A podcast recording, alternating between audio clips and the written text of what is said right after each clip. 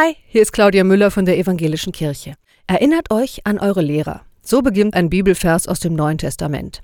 Machen wir das doch mal, ausnahmsweise ohne Lehrerschelte. Welcher Lehrer hat euch geholfen? Welcher Lehrerin verdankt ihr was? Ich habe zum Beispiel von Frau Heidenreich lesen gelernt. Und was bin ich froh, dass ich lesen kann. Ich liebe Bücher. Und ein Dank geht raus an Lederlatschen Bernd, bei dem wir so einen gechillten Rallye-Unterricht hatten. Erinnert euch an eure Lehrer. Auch an die Lehrer, die mit Schule gar nichts zu tun haben. Nachbarn vielleicht, die euch gezeigt haben, wie man Reifen wechselt am Auto. Trainer oder Jugendleiter.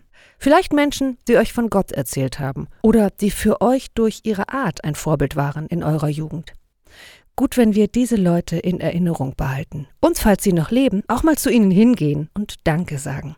Erinnert euch an eure Lehrer und bleibt behütet.